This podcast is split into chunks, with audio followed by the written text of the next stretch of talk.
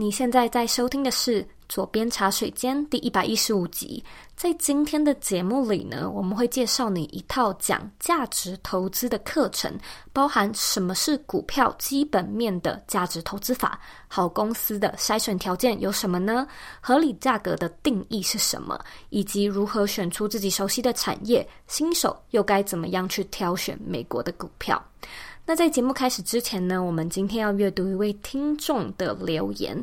这位听众呢是 Rebecca 呃乔，然后呢他在二零一九年的十一月二十四号留了两颗星的复评。他写说语调问题，讲话节奏很慢又断裂，比较像是在讲故事给小孩听的口吻，中间呢又会穿插一些不自然的举例跟尴尬，觉得自然讲内容就好了，跳着听三四集都没有办法听完。非常感谢 Rebecca 的留言，其实我有点不太知道 Rebecca 到底是呃听到哪一集，但是很有趣的是，我一直觉得我自己讲话太快了，所以我一直很想要放慢脚步，但可能 Rebecca 听到的那一集我刚好讲的太慢了，所以真是不好意思。无论如何呢。如果说你有任何的想法，你对左边茶水间有任何的收获，我都非常欢迎你呢，回到我们的节目的 iTunes Store 上面帮我打新评分，并且留言。记得一定要花一点时间订阅这个节目，这样呢，我们的节目才可以被更多人看见。也请你再花一点点时间，把这个节目分享给身边你认为会有需要的朋友们。我们今天的来宾 Peggy 呢，是巴菲特学院的专任讲师。那虽然这一集要事先跟你讲一下，我们的内容有非常多的技术面，还有一些艰深的专有名词，但是呢，Peggy 他用非常幽默、非常好笑的方式带你去了解价值投资法的概念，还有操作的要领。如果说呢，你对投资理财感兴趣，我相信你会非常喜欢这一集的内容哦。那如果说呢，你想要收看这一集的文字稿，你可以在网址上输入 z o e y k 点 c o 斜线价值投资法，准备好了吗？让我们一起欢迎今天的来宾 Peggy。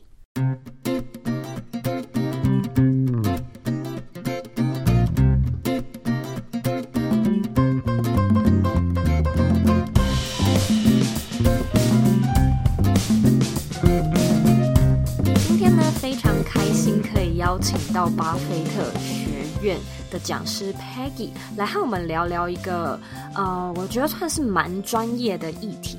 我们今天要聊的呢，就是股票的价值投资。那我相信有些听众可能听过，对有些人来说可能从来都没有听过，觉得非常的陌生。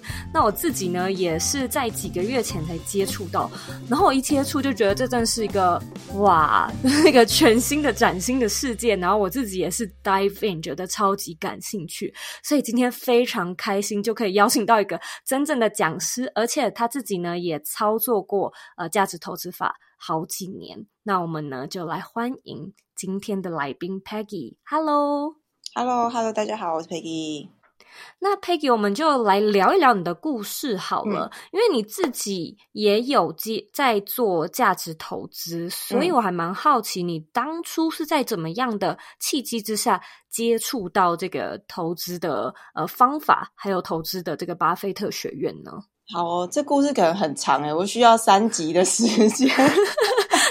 精简的聊，啊，精简一点，精简一点，就是讲讲最痛的地方。那我的工作是，我的工作是药师，我先生也是药师。那其实以前呢，啊，我就是我小时候对于钱这件事情感觉到非常的焦虑，我就觉得哦，我永远都没有钱。呃，有的人的父母是给你固定一笔零用钱，然后让你自己去规划的那一种。那我的妈妈是那种，嗯，你可以花钱没有关系，但你需要的时候你再来找我。然后我会给你钱，这样就是我不能够存钱的。嗯、他会觉得说，你有没有在赚钱？你的钱都是我的钱，你怎么可以私自有私房钱的那种感觉？嗯，所以我就变成说，我的身边是永远没有一笔钱。那我如果想要用什么钱的话，我就要看我妈妈的脸色。这样讲难听一点，这样。但我知道我妈也很辛苦，所以我从小对钱是就是一个焦虑。我觉得我没有钱，然后到出社会工作之后。虽然我的薪水还不错啊，就是因为药师是专业人士，所以他的薪水是比一般人还要高的。可是我还是觉得我没有钱，我没有办法存下钱。那永远对于钱就是焦虑、焦虑、焦虑。这样，嗯，然后是后来有一个机会，因为我当药师的时候，需要很常上台去跟可能民众啊，或者是或者是药师的同行，或是干嘛去分享我们专业的事情，那我就会去学上台的东西，所以又去外面学学东西了。然后在那个教育机构遇到呃那个助教就，就就看到我们两个很年轻啊，就说：“哎，你们两个。”就是年轻人，然后已经结婚了，要不要生小孩啊？然后我就那个焦虑又上来，就是我我没有钱，我要怎么生小孩、嗯、养小孩这样？所以这个助教呢，嗯、就是一个一个姐姐，然后就是对对我很好，然后他就说：“哎，那你你既然对于钱这么焦虑的话，那我们最近有跟一个老师合作，然后觉得他人人不错，是很正派的人，有有一些在教人家可能投资赚钱的是。”可能怪怪的，就是说好的跟坏的都有嘛。然后我们自己也很怕被骗啊。嗯、那因为有先认识这个助教姐姐，然后她是已经已经认识一两年的时间了，然后也是在教育机构认识的，所以由她的推荐，然后去认识一个叫林修和老师。那一开始我是先上存钱课，就是先让你降低对钱的焦虑，就是要怎么。管理你的钱，就不要说钱进来，然后一下就没有了。嗯、然后可以先存下钱，之后再能够去做投资。所以投资的前一步还是要先理财。不要说没有钱就要呃做投资，那是很困难的。一定要有本金才能够做投资。而且那个存钱的方法是用一个分离账户的方法，所以不用记账就能够存下钱。然后我觉得那个是一个很棒的方法。嗯、那从那个课程，然后认识到修老师果然是一个正派的人，就是讲到投资理财，可能一定会讲到很多商品啊，譬如说储蓄型保单啊，什么 ETF 啊、股票啊、债券之类的。那当你去问他说：“哎，你觉得那个股票好不好？那我是不是应该现在就直接冲进去买的时候？”他就会有很多叫你不要的那个就是说法出现。譬如说，就不会一直推你做这样。对，他不会跟你讲说，对啊，那个很好，你就赶快去买，最最好准备多少钱，然后借钱去买之类的。哦，如果听到这种，我就会觉得很恐慌。那他就是会帮你踩刹车的那种，他会叫你多想想。就是譬如说，我那时候问他迪士尼嘛，大家都认识迪士尼这家公司，然后是一个很欢乐的企业啊，然后怎样怎样的，问他能不能去投资，他就会问你说，那你到底了解迪士尼多少？然后你的资产配置有没有做好？你的风险承受度是多少？你知不知道迪士尼到底真正值多少钱啊？什么之类的，就是他会给你很多的思考，然后。我后来是先上了存钱课，就先把理财这件事情做好，然后也确认说，哎，我真的都会算说那个什么几趴的报酬率是什么意思啊？然后它未来多久就会变成多少钱？很明确的这些简单的数字之后，然后才开始去学投资，学价值投资，而且是一开始就做在美国股票上面，然后有还不错的成绩，这样。嗯，那现在就请你直接跟听众分享一下，你刚说到的这个价值投资到底是什么？还有，巴菲特现在真的也是使用这个呃策略在做他的投资吗？嗯，好，所以价值投资呢，就说。呃，大家去投资股票的策略，大概大概可以分成两个面向。有人是专门只看每天的股价上下，就看线图、看技术线型的。那那一派那一派的方法，然后也会套用很多的数学统计模式的那一派，我们叫技术分析，就是只看价格的。那价值投资呢，它的名字就是看价值嘛。那每一个股票的背后都是一个真实上市、真实在营运的企业，所以我们要看公司的财报。所以去看他的，有有人说这一派叫做所谓的看基本面的，就真的去看财报，嗯、真的去看公司的营运，真的去思考说他能不能够十年、二十年一直经营下去的这一派叫做价值投资。那巴菲特他他用的方法，他他其实价值投资这个最一开始提出来的是巴菲特的老师叫班杰明格拉汉。然后他就是用一个很简单的估价方法，叫做烟屁股法，就是你在投资的时候，你去看它的账面价值，然后可能再打几折，他觉得这个很划算，这样。但当初班杰明格拉汉没有去看这个公司营运的好不好。那巴菲特去跟他学了之后，就说：“哎，对啊，就是你买股票应该要先估价嘛，应该要从它的财报，就真正的它的价值去估价。然后呢，但是你要再多想想看这个公司营运的模式、营运的生意。如果这公司一直持续成长的话，那它就值得你长抱一阵子，然后甚至是一直抱下去。所以，巴菲特，巴菲特其实他在做投资的时候，他的他的理念啊，就是说，第一不要输钱嘛，然后第二是不要。”不要违反第一个原则嘛。然后就讲说这屁话啊，谁 谁投资想要输钱？可是这句话要告诉我们，其实是你投资是要专注风险，而不是一直在想说哦，我这个做下去就会赚多少钱，我要赚它一波这样。所以风险是我们第一个要考量的事情。你风险顾好之后，接下来你才来考虑说，那我的获利会有多少？嗯，是需要需要沉思一下，对不对？一边一边听一边学，就是说股呃投资股票分两派嘛。那我没有说技术分析是好还是不好，可是它一个状况是它很难学，就是很难复制。你看他老师做的很好，嗯，可是你自己这样子做下来，你就觉得奇怪，为什么？你说规则是这样这样跟这样，可是我做下来就是特例一大堆。这边也特例，嗯、那边也特例，那边也 特例。那巴菲特有说过，他说技术分析就像是你开车，然后看着后照镜在开车。哦，这个比喻好危险哦。对，要怎么开？对啊，要怎么开？所以技术分析，我我真的没有说技术分析不好，可技术分析它相对看的是比较短的。当然，你可以用技术分析抓一个比较好的进场点。可是，如果你把技术分析的这个东西建构在价值投资上面，那这样你的胜率是不是更高？因为你是针对一个好的公司。在做投资，只是你抓更棒的进场点，这样。嗯，那你刚刚就在说好的公司，嗯，不过好公司的条件到底是什么？就是我们要看的指标有哪些啊？嗯，我怎么知道它好不好呢？所以好公司的条件还蛮多的。说实在，我们在筛选公司，我觉得很严格。可是我觉得这个很严格的方法呢，呃，能够让我更安心，因为我刚刚讲说风险其实是最重要嘛，所以我们下了很多的条件，然后这样一层一层一层一层一层的筛选过后，那经过这些层层考验的公司，相对它的风险就比较低一点，那风险低，胜率就比较高一点。嗯。所以我的第一个条件是它要上市十年以上。OK，嗯，而且是最好最好是能够经过二零零八金融海啸考验。那你要说现在离二零零八已经超过十年了。那这一次、嗯、就是这一次这样子，疫情一来，病病毒的这个状况一来，其实是一个很好的考验，因为很多公司大大概没有人会想到说这次大跌会是因为突然有一个病毒出来，然后让大家不能出门去上班，正常的生意都停摆。那这个时候就会考验公司手上现金够不够，然后可以活过这一段期间。所以能够经过这一次的考验，然后又。存活下来的公司也是很不错的标的，这样。但至少我投资最少最少也要五年以上。我是不投资新创公司的，因为新创公司有一点像在买彩券的那种感觉，它有可能。大发大利、大成功，可是失败的人也很多啊。嗯、那我为什么不去投资那种很稳定、很稳定的公司？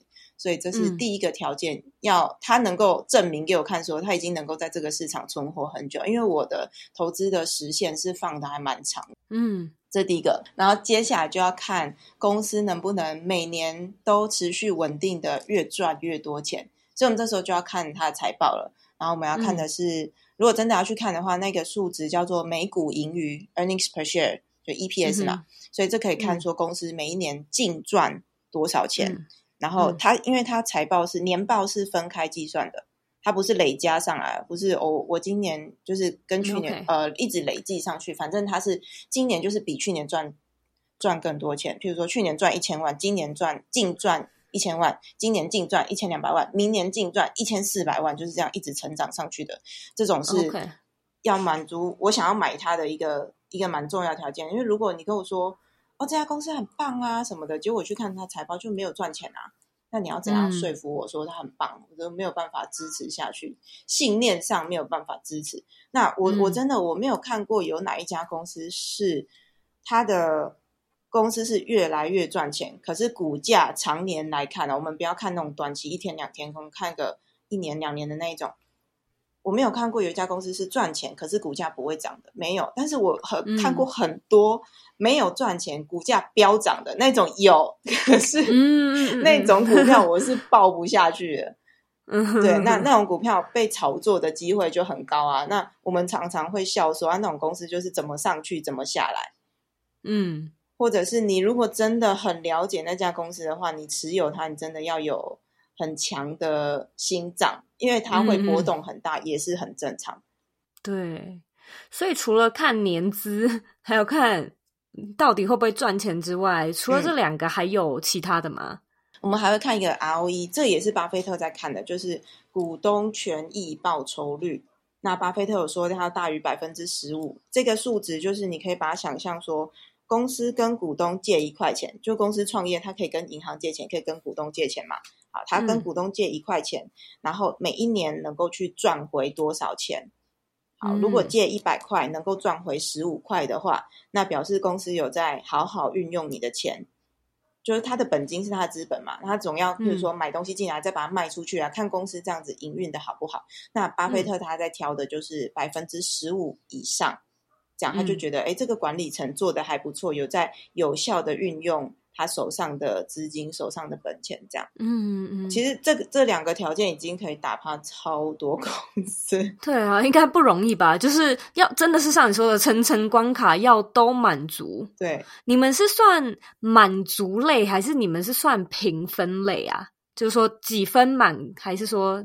到底要多少项？这些层层关卡，我们这样设下来，就是说让它简单一点。就是市面上很多书对都会像跟跟你这样讲说，哎，我要这个，我要那个，我要那个。可是很少公司能够全部都满足的。嗯，所以我们让这件事情简单一点，就是譬如说我们设了十个关卡，那满分就是十分。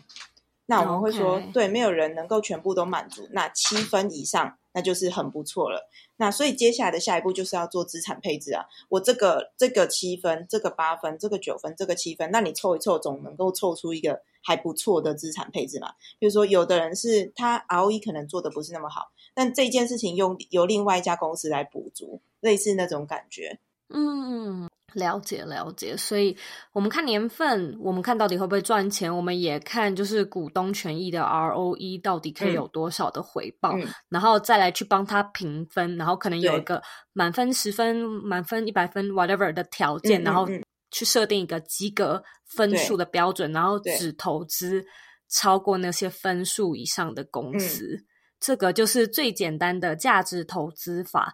对，就是我我们把它嗯更明确一点讲啊，但是你去看很多书，它也都会写，只是我们让它更简单一点，甚至是你自己都可以设计一个表格，然后去对很多公司做评分，这样。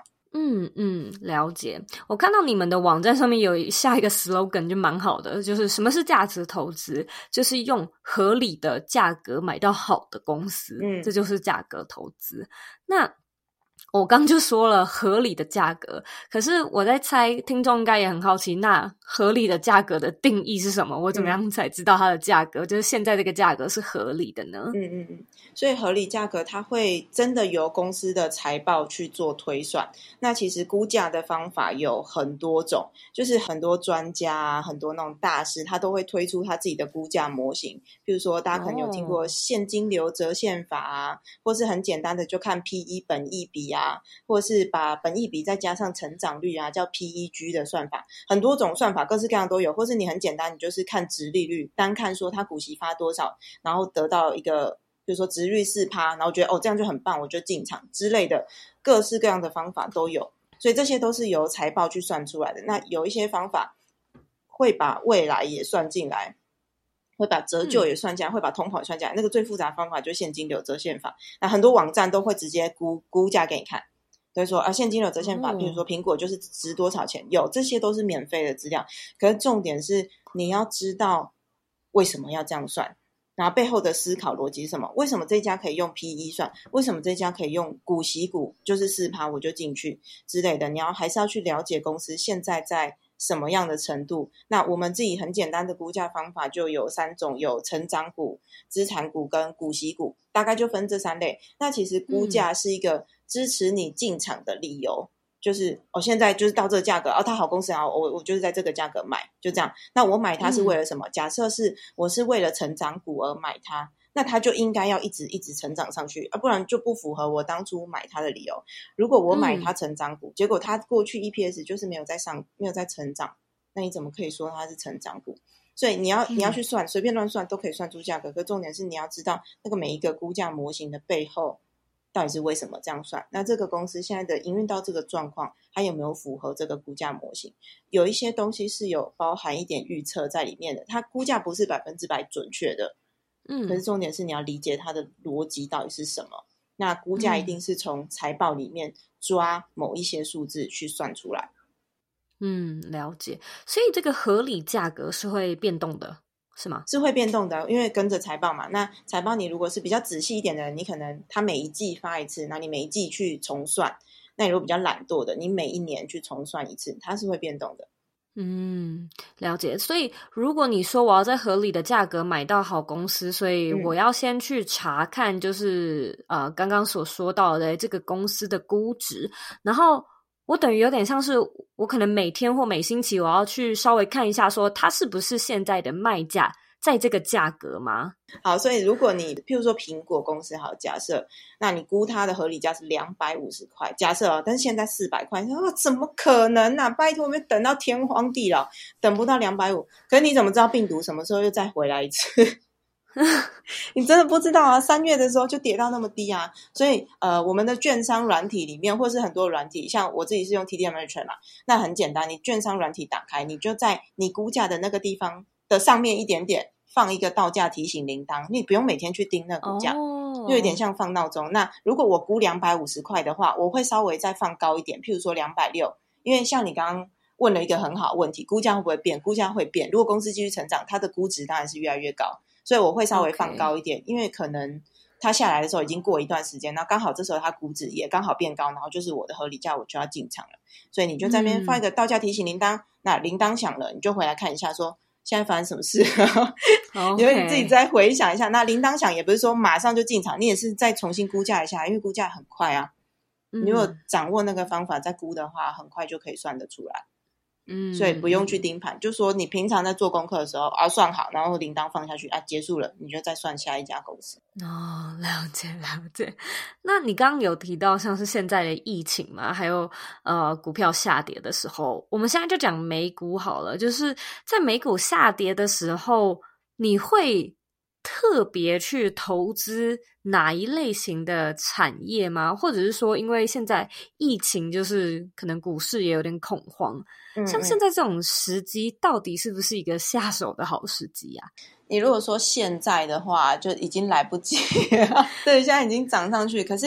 呃，回想那当下，就是说这样这种大事情来说，当然大事情不会只有这一次，只是可能每次发生的原因不一样。但你看股市的表现就一样，就是大家是恐慌嘛，就怕的要命，然后就是逃啊。那股市会股价会往下跌，就是很多人在卖，所以就是大家因为急着想要脱手，所以就越卖越低，越卖越低这样嘛。你就想，你去一个拍卖会，如果他老板想要回家，他就说啊，我跳楼大拍卖，反正货都给你，我要走了这样，所以股价会这样子崩跌下来。嗯、那这次。大家全部都跌，只有一个产业没有跌。那个产业就是美国现在还能够开的东西，就是平常的超市啊，或者是药局，嗯、还有两家公司反弹的很快。我们有点吓到，它反弹超快。但是我们平常也有在关注那两家公司，是 Home Depot 跟 Lowe's 居家修缮的。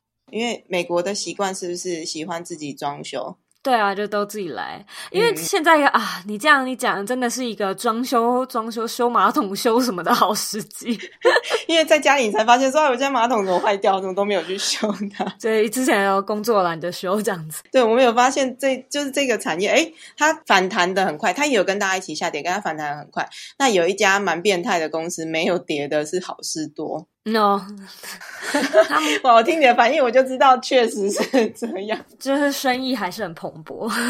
对，所以你生活在那个场景，就会更有感觉。我们其实鼓励大家去投资自己熟悉、有在用的东西。所以像我这样一讲，你就哦，对，它就是很赚，然后怎样的，那你就可以可以去投资它，跟着它一起赚钱。嗯，那这样子听起来，其实价值投资法。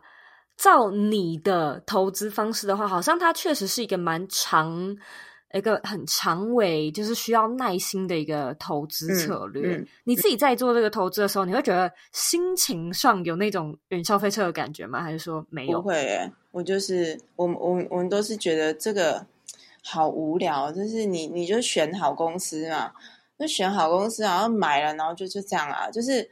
呃，我一直说，就是我我原本对于钱是很焦虑的嘛，可是我真的能够开始存下钱，然后能够看到我的资产是越来越大，越来越大，是真的开始做了投资之后，但那个存钱课让我开始能够呃好好的安排我的金钱。那分离账户的方法，有一个钱就是生活费，你就是生活费就是花这些钱，那有一笔钱就是要拿来投资用的。那我看到我投资的钱一直一直长大，我我这几年累积的资产是我从来没有看过我的资产可以变得这么大。然后我就会觉得很安心啊，因为我在投资有点像帮我的钱找一份工作，就我我派他去一间很好公司上班，嗯、啊，你赚的钱全部归我，哦、因为你是我员工嘛。我说我的钱、啊，好可爱的比喻哦。我的钱你就你就去那家公司上班，你给我待在那边，然后他们如果赚钱，你就跟着被就是被养的越来越肥，越来越肥，对不对？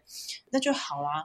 那中间上上下下你不要管他，他总是有落赛的时候，你就让他待在那边，那跟着公司工作。我我讲一个我。其实我觉得我算蛮幸运的，我是药师，所以我一开始选的是药厂股。二零一七年二月份的时候买了一家药厂，那公司的股票代码是 NVO，但是我们免责声明讲一下，我们没有推荐大家买任何股票，嗯，大家要自己冷静的思考。然后一家公司叫 NVO，它是一家做胰岛素的公司，是丹麦公司，叫诺和诺德，它的 logo 是一只牛。如果你家里有有人在打胰岛素的话，应该有看过那个 logo。那我当时买的时候，因为我算它成长股合理价是，我算起来是三十五块，那当时的股价是三十三块。嗯、那我是完全的新手，我就很相信这个内容嘛，就是呃，巴菲特投资方法这个估价内容啊。那既然估价三十五，那合理价现在价格三十三，那就买啊，就傻傻就买了。嗯买了之后到现在呢，诺诺的价格是好像六十八块还是七十块之类的。嗯嗯，我也没有没有我没我没有太去我没有太去看它啦，因为反正我的员工在那边工作嘛，他好好在那边就好就就长大啦。可是他没有很慢呢，一七年到现在，呃，两年多的时间之类的两三年，他快要翻倍啦，嗯、这样很好啊啊！如果那个钱留在我身边，就是把它花掉就归零这样而已。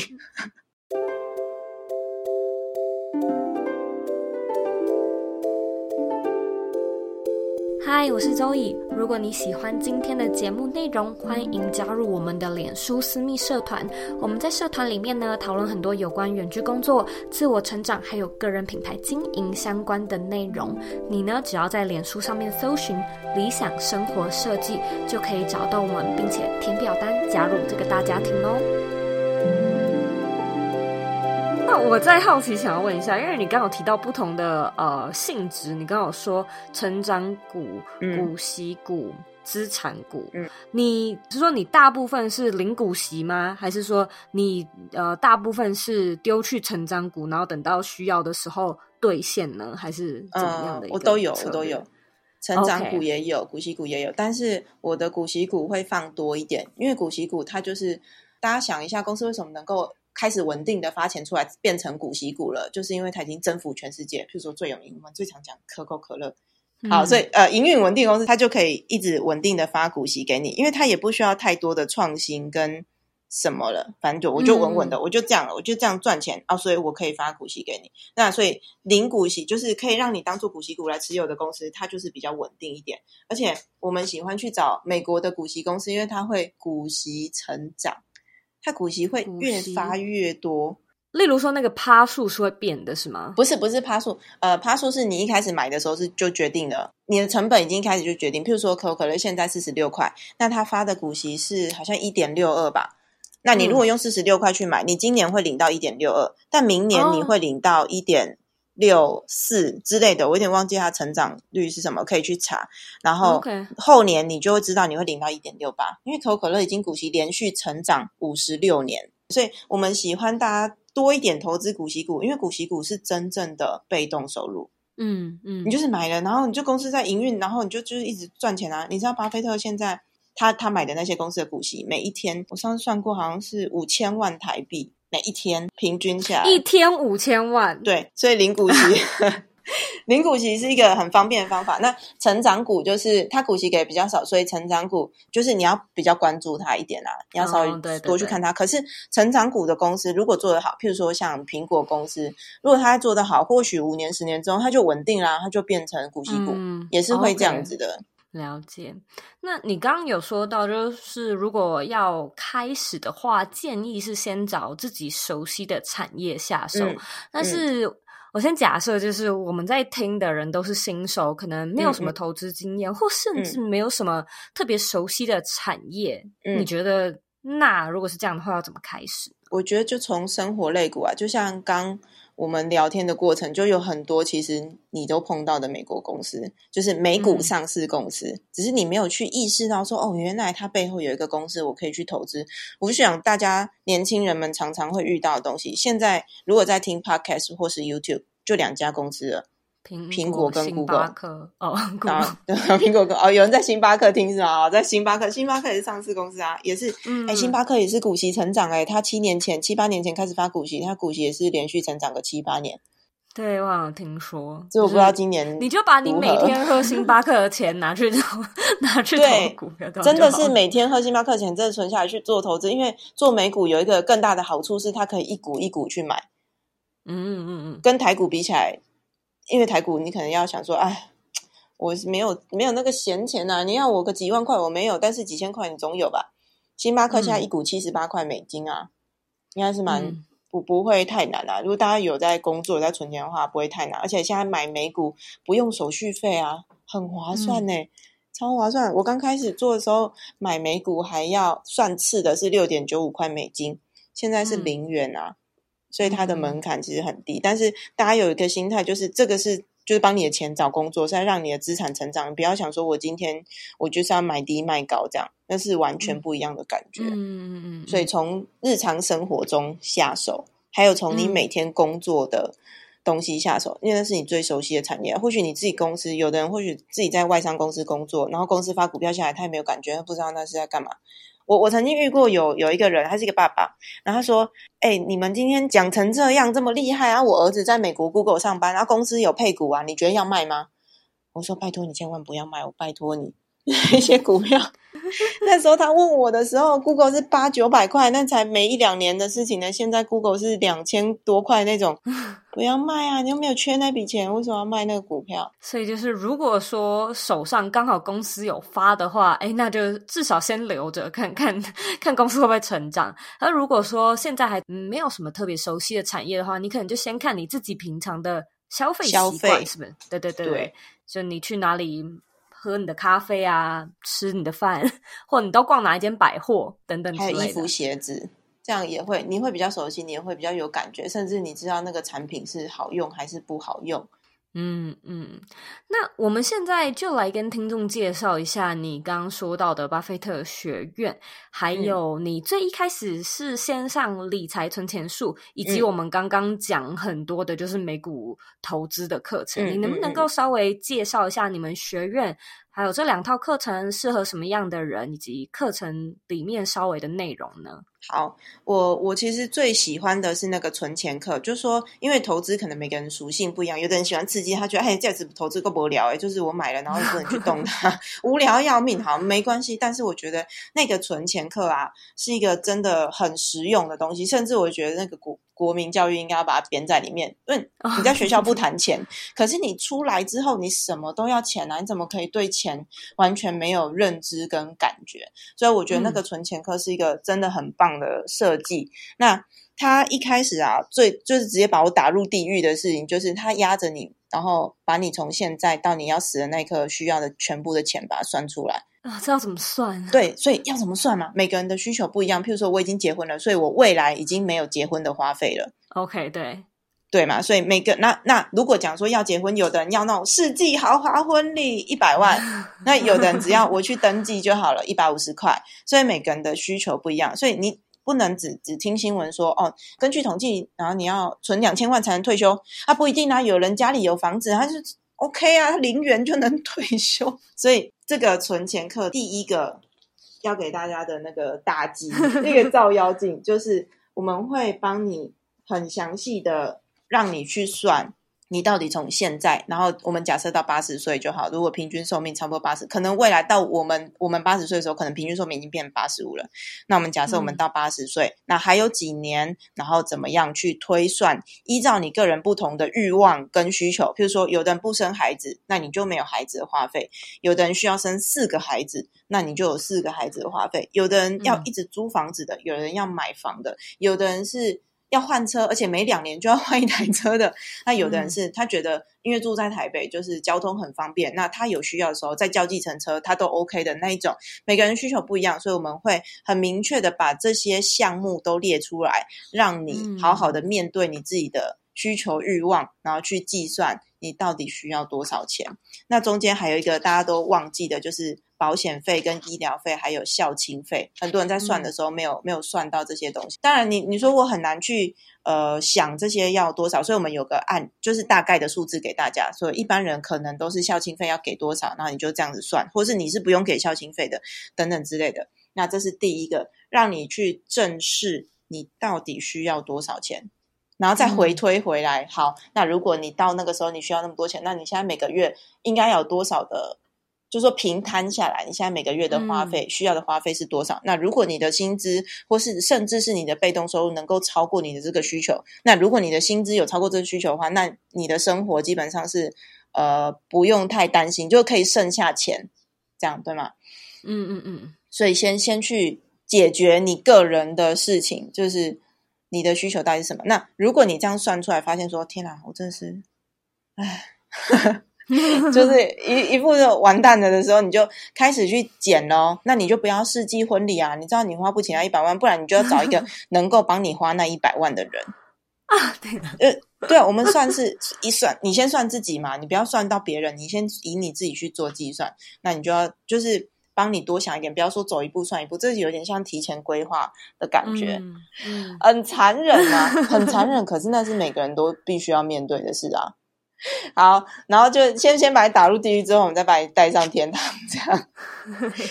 所以接下来就你就你就会发现，对，薪水真的是不够用啊，怎么办？怎么办？你就会去做投资嘛。嗯、所以接下来呢，就是会跟你讲说，市面上各式各样不同的投资方法。可能大家第一的第一个听到是台币定存，可是定存因为最近降息的关系，就是它的利率已经真的降到很低，所以定存是一个完全行不通的方法。嗯，它顶多是一个有一笔钱可以放在定存，我们那个叫做紧急预备金，就是你要存下你三个月的薪资或三个月的生活费，当做紧急预备金，因为你不知道你随时可能会发生什么事情。嗯嗯嗯，我们就比方说出意外怎样，可能是你突然工作没了，或者是像现在这样子公司倒了，那你怎么办？你没有工作，嗯、那你总要有一笔钱可以用，所以紧急预备金不能动用，那不能动用放在定存里面，我觉得这样可以。嗯，就是你没有要去用它，所以发定存啊，避免你不小心去花掉。那接下来就听到很多什么储蓄型保单啊、外币定存啊、指数型基金啊，或是你投资台湾的股票，或是你投资美国股票啊，用的不同的策略。大概平均来说呢，大家都是会有多几趴的报酬率。那会教你用这个报酬率去回推，嗯、应该说怎样的报酬率符合你的需求。这样，但你的需求比较低的话，你可以去找。比较低报酬率，低报酬率的风险通常也会比较低。比较低。高报酬率的需要、嗯、可能风险会比较高，或者是你要怎么降低高报酬率的风险？就是你要多花时间去研究股票，就像我们现在一样。所以我上完这个存钱课之后，嗯、很自然的就被导到要去做美股价值投资。嗯嗯嗯嗯。那我自己的个性，我不喜欢做盯盘，因为我很怕输的，我很讨厌看到我的钱，就是。如果你你要盯盘，你可能哦，它那个停损点要设得很紧，然后你可能就是这样被停损的，嗯、那就是一下就输钱，然后就觉得我会觉得很伤心的那一种。有一种人很适合做技术分析的，是你两种电动打得非常厉害的，一个是世纪帝国，然后一个是 CS，就你的战略跟反应都非常非常非常快的那种人，适合做技术分析啊。如果真的不是的话，你是那种。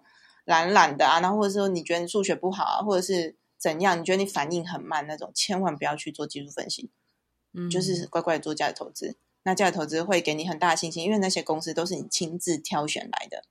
嗯，我觉得最好玩是这样。我我不喜欢做 ETF，是因为 ETF 是别人帮我挑的，啊，一整包的股票啊，我不知道那一包里面有什么。比如说，大家说去投资美国大盘 S&P 五百，对，很棒，它里面有五百家公司。可是对我来说，五百家公司里面有一些是垃圾，欸，哎，那为什么要塞垃圾给我？那我去挑好东西就好了。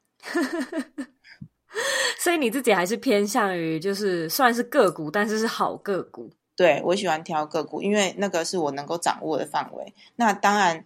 呃，你懒得研究个股，投资 S M P 五百也很好。S M P 五百的绩效大概是十趴左右，年化报酬率哦，嗯、平均来说。但如果能够做个股价值投资，至少至少十五趴到二十趴都有啊。巴菲特是二十趴，嗯嗯嗯。那我们自己其实还会再搭配一个策略是选择权，但是我们的选择权策略这个就更复杂一点了，这可能之后再说。但选择权策略能够建构在价值投资上面是最棒的策略，嗯、它能够增加你的报酬率，嗯、那风险是你自己能够控制的。所以好，讲回存钱课，我很喜欢存钱课，因为它让我以前我我可能去听李专在那边讲说，哦，你投资这个啊，然后就有三趴五趴怎样，我我听不懂那个几趴的意义是什么，嗯，就是那又会怎么样？对，我相信很多人应该也是。对，就是你会被那些数字所迷惑，可是我们的存钱课会很明确的教你那些东西怎么算。那如果稳定的复利这样一直上去的话，有一个很简单算法叫七二法则，这个是纯元课的时候会教的。那他会推导那个过程啊，那个过程你不要管他们，你可以放空啊，你就记得那个 公式要怎么应用就好。很简单的运用七二法则，就是你用七十二去除以几趴，那就是你的翻倍年年数。譬如说简单算，如果你做一个东西，像巴菲特做到二十趴。的话，嗯、那几年会翻倍？这样，他有譬如有个一百万，然后我每一年可以做到二十趴的复利，几年会翻倍呢？你就用七十二除以二十，就是三点多，三点七。那所以你的一百万，然后做二十趴，三点七年就翻倍，就变两百万。嗯，这样你就很棒啊，就很好啊。那如果你如果跟二十趴来比，你如果放定存一趴。然后用七二法则去算，就是我的一百万要七十二年才能翻倍。然后你想说这是什么鬼东西，我才不要做这个，我都不知道会不会活七十二年。对啊，所以那个趴数就会变得很明确了。你把它呃换算成几年会翻倍。那你的感觉就会很深刻了，这样，所以存钱课的，我觉得不管怎么样啊，上了存钱课之后，就会让你对金融商品比较不会那么的害怕，对那些数字比较那不会那么害怕。嗯、那你对你自己的目标，或是你自己要怎么存钱，你会更清楚。那存钱课之后，你自己要选择什么投资策略，那是你的自由。但是我们还是就是，反正我是做价值投资嘛，我从头到尾就是做价值投资，我没有做过台股的。嗯嗯，因为台股的规则一次要买一千股，我就我就不行啊！我听到我就觉得，哦，我存个好几万我才有钱的，我没有钱啊！就是因为我刚出社会的时候是完全没有，我连呃第一笔房租的押金都是跟我妈借的。嗯，然后我真的去上班有钱之后，我才有钱还给他这样。所以如果一开始就是要我去投资台股的话，我我没有，我真的是没有办法。那如果一开始就要买美股几股一股两股，这样我可以啊。嗯，那你真的是真钱放下去之后，你就会智商会 暴增十倍，你会开始很认真。然后说：“哦，为什么会这样？为什么会那样？”你会去想啊，嗯，对啊，你就去投入这个市场。对，我觉得投资是很好玩。嗯，我真的越听也觉得越好玩，嗯、因为那时候我们就是哎发现这个巴菲特学院，嗯，然后我就觉得隐恨，因为我人在呃美国嘛，我不能去上课，嗯、然后我就上了你们的线上版本，嗯、然后觉得哎哎有趣有趣，然后我就派我的助理库玛去上线下的。然后这个理财课是一天的，然后我们刚刚说到的这个美股的投资课，我记得是三天的，对不对？呃，投资是两天的，两天的，以前是三天，但是我们两天很密集哦，是从早上九点半到七点半。哦，对对对对对，他有跟我讲，就是库玛上完之后，他就是一口好评。对，因为我我第一次听完，当然有一些人可能第一次听完会觉得说，哦天啊，就是好多东西哦。可是你你可以一直重复来上啊，你就多听几次。那像现在我们也有线上，以前是没有线上课，所以你要复习的话，就只能等到真是实体课开的时候，你才能够再来复训一次。那复训都是免费的，嗯、你可以一直来上课。但现在有线上了，所以你针对哪个单元，譬如说我们刚刚讲的估价，你的计算比较不清楚，或是哪里想要再理清的话，你可以用用线上的东西来做复习，或是用线上的东西来做预习。那有实体课在，但是。线上很方便，那我们录的线上课程也有也有一个人在底下嘛，所以你会感觉比较有看真人的感觉。但是真真实的实体的互动，你会有问题可以马上直接问。嗯嗯、所以如果说听众感兴趣，无论是我们刚刚说到理财存钱课，或者是投资课，嗯、回到这一集的原文里面都可以找到连接，或者是找到更多的课程资讯，或者是在网络上搜寻巴菲特学院，对不对？嗯，巴菲特线上学院。好，那今天呢，也非常谢谢 Peggy 这么呃 热情的来跟我们分享这些有趣的内容。最后一个要问你的问题，就是你认为的理想生活是什么呢？好，我觉得我呃，我不会很明确的去讲说我要多少钱还是怎样。可是我觉得理想生活是你可以决定你今天不要做什么事情。因为很多人就说哦，我想要，我想做什么就做什么。然后我问你说，那你想要干嘛的时候，你讲不出来说我想干嘛。反正我想做什么就做什么。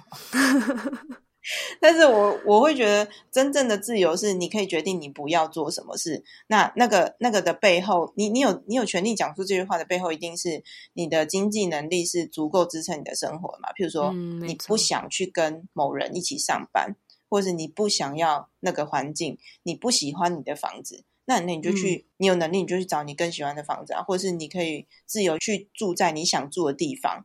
譬如说，我们秀老就问过我说：“嗯、佩姐，如果让你自由选择，你想住哪里？”我说：“我想去京都住个三个月啊。”为什么只有三个月？因为应该很无聊吧？就是我逛完就好，我就想 回来。所以就是呃，可以可以自由选择要做什么，或是不做什么。那其实我、嗯、我自己分享会的时候都会说：“呃、我的梦想就是我要有一百只哈士奇。”哇。我不觉得是 私心啊，对，我应该觉得两只应该就吵死了，所以我应该不会，就是那只是一个好玩的事情。就是说我如果能够选择我自己想做什么不做什么，那那就已经很舒服了，这样不会再被局限在某个地方。这样，那当然前提是你一定要付出一定的努力跟一定的自律哦，嗯、去建立起你自己的一个呃，就是说被动收入的来源。那被动收入来源可以有很多，投资股票是一种，然后像周也在做这个。呃，Podcast 也是一种等等之类的，然后大家先想好自己的需求有多少，嗯、就用存钱课那个方法就可以算出你到底你的最低限的需求是多少。那如果你基本上达到这个门槛，就已经可以开始去做你想做的事情。嗯，非常谢谢你的分享，我今天跟你聊得很开心，感谢你。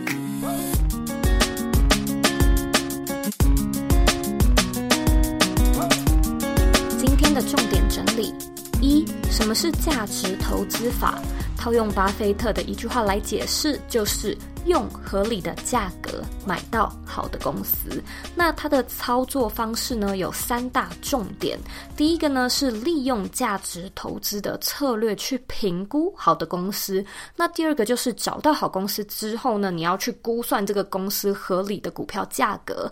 第三个呢是透过以上这两种方式去做出自己的投资组合，然后找到成长股、股息股还有资产股。并且呢，去设计出自己的资产配置。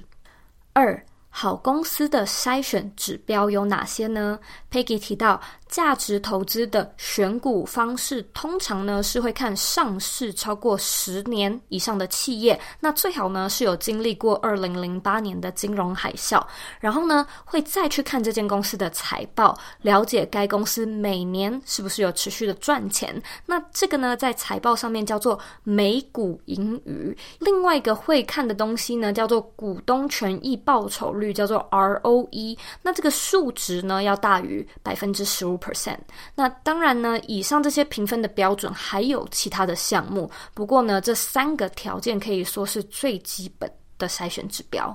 三，没有投资经验的人要怎么开始？新手适合选个股吗？这样会不会风险很大呢？Peggy 建议，透过学习和练习，你会知道选择股票的标准到底是什么。那你也会学到说什么叫做合格的公司。如果说你不晓得要从哪里开始挑的话呢，建议就先从日常生活的面向去观察自己在食衣住行娱乐所接触到的企业和品牌有哪些，你就可以先看。开始研究那些公司，然后自己去学习要怎么评估公司的体质。哇，我真的觉得今天的节目让我学到非常非常的多，那真的是直接让我了解到很多我以前都没有听过的知识。我自己呢，其实距离录这一集的节目到现在播出，已经呃上了两个月的巴菲特学院的课程，所以我自己其实真的非常喜欢他们的线上课程。他们里面的讲师是讲得非常的简单好懂，然后又真的很幽默，所以。我上完就一直有一种津津有味的感觉。我知道虽然这不是食物，但是就是有一种这样的感觉。那如果说呢，你想要了解更多，或你有兴趣在投资理财这方面学习更多的技术，你呢可以回到这一集的原文去查看更完整的说明。非常感谢你今天的收听。如果说呢，你有任何问题，或者是有任何的想法，都非常欢迎你回到我的网站或者是 Instagram 上面找我。我的网站网址呢，和 IG 的账号一样是 zoeyk 点 co。你呢可以截图这一集的节目，然后分享到你的 IG Story 上面，tag 我，让我知道你的看法，让我知道你有在收听。最后的最后呢，我知道你是非常忙碌的。我也知道呢，你可以选择去做很多很多其他的事情，但是呢，你却选择来收听这一集的节目，我真的真的非常的感谢你。现在呢，我也想要请你再用三十秒的时间，好好的思考一下，听完这一集，你觉得最大的收获是什么呢？把你的答案分享到这一集的原文里面吧。我们下次见喽。